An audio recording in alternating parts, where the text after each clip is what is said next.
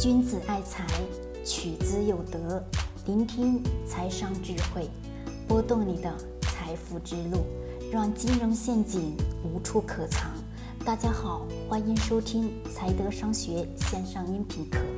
接下来有请贺老师的分享。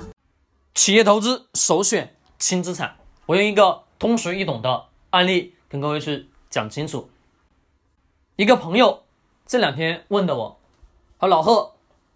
我想自己出来单干，想自己出来开家公司。我说为什么？他说我想要挣更多的钱，老婆催着要生小孩，他说经济压力太大了。我说你这个时候要出来去单干，我说你今天压力不大吗？他说也大，他想搏一搏。我说为什么搏啊？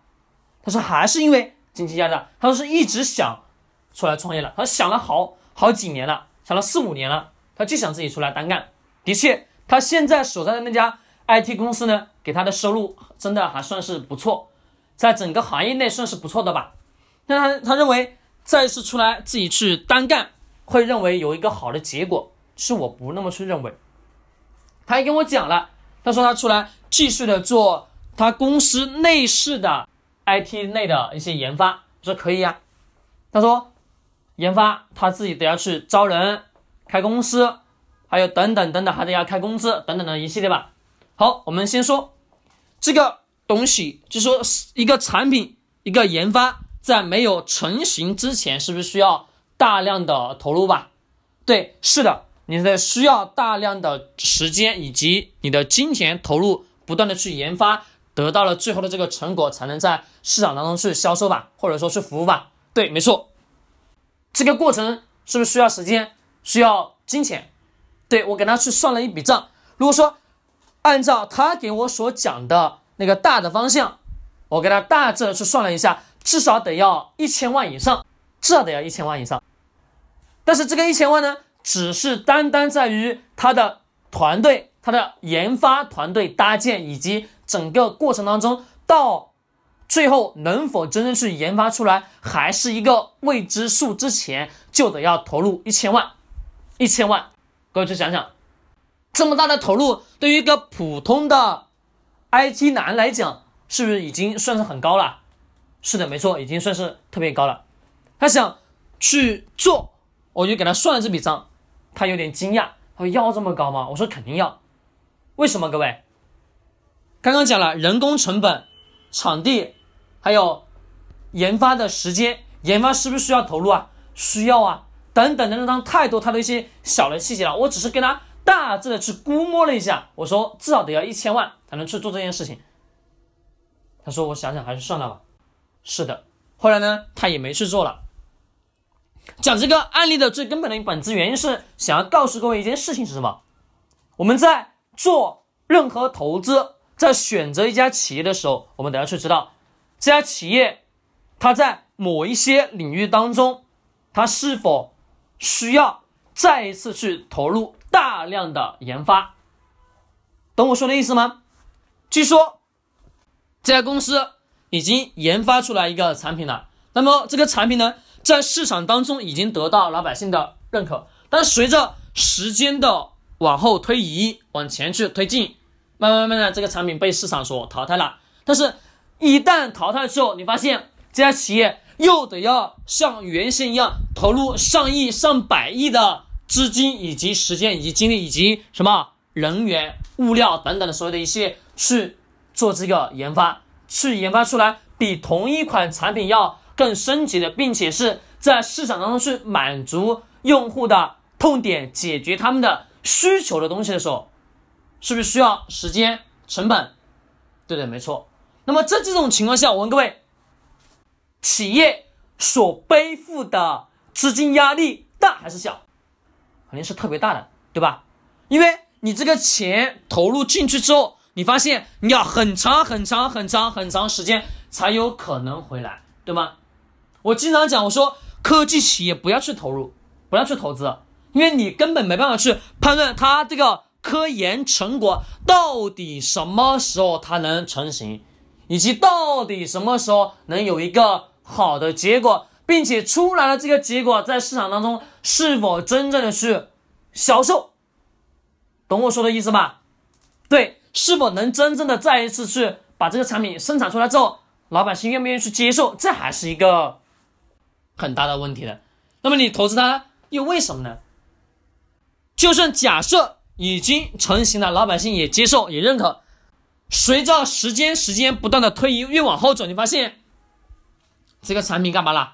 被市场所淘汰了。那么这些公司为了要生存，在下一个季度、下一个阶段，或者说后面的第十年，是不是还是得要按照原来前面的干嘛东西，投入时间、成本？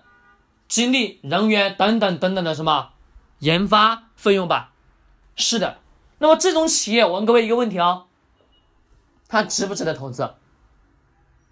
不同的行业肯定是值得去投资的，但是我们得要去清楚，我们宁愿去选择轻资产的企业，懂吗？轻资产企业，轻资产企业就是不需要你再一次去投入某一个产，投入某一个什么。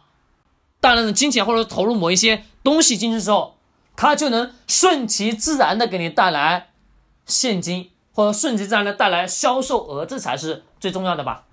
是的，没错。我们举一个简单的例子：伊利牛奶，我问各位，伊利牛奶牛奶的那个保保质期以及那个演变成各种各样的酸奶，投入研发需不需要？需要吧？是的，只是研发一种什么？那个叫一种细菌，一种细菌是呃，在牛奶当中具体叫什么名字？我我我是不太清楚，也忘记叫什么名字了。我记得我上一次去看了很多详细的资料，但是我大致的知道是一个什么？咱们的一种细菌，让什么？让牛奶去发酵演变成一种酸奶，对不对？那么这是需要一个过程的吧？他研发这个细菌，我问各位，在。前面一次性的投入研发得到这个成果之后，后面需不需要再一次去投入大量的研发？不需要了吧？为什么？因为它的这个细菌，它就知道用什么成分去合成这个细菌，再放到牛奶当中，它的牛奶就变成了什么酸奶了吧？对，它是呢，这个因素因子是固定的，固定的，那演变成其他各种各样的什么？酸奶的不同口味，直加不一样的什么口味的那个叫什么添加剂吧？我们叫添加剂，或者说叫那个水果的那口味剂吧？那么这些是不是成本要更低？只是在前期最早期投入大量的研发吧？对，那么它重要的重点是钱花在哪里？花在市场的宣传以及推广上吧？对，这样能给它带来更多的收入。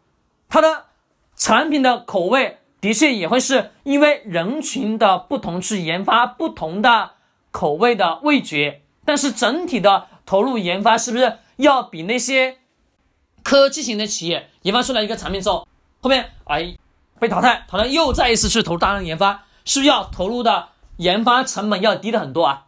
对，那是不一样的。那比如说有一些企业的轻资产，各位知道什么是轻资产吗？专利。那么有特殊的专利或者说著作等等的这些是能给企业带来收入的东西，也就是我们在我们的现实生活当中，我们经常讲，我说我们个人的什么，我们个人的财务自由就是需要给自己去建立资产，或者说更建立更多的轻资产，能给我们带来收入的东西，不需要再次花时间花精力去投入的东西，那是是好的吧？对呀。那么企业投资也就是如此，我们首选应该是选择那些不需要再一次投入大量研发的企业为标准，懂吗？那么在消费领域当中，这个是已经占了非常非常的一多的一大块了，懂吧？真是如此。科技企业呢需要大量的投入，真的，前面投入一次，后面还是再一次去投入，成本要变得很高了嘛，对不对？好了，各位，这个。讲清楚了吧？好，如果不清楚，我们的专辑下方留言。今天聊到这里，喜欢点击收藏或者转发。君子爱财，取之有德；学财商，找财德。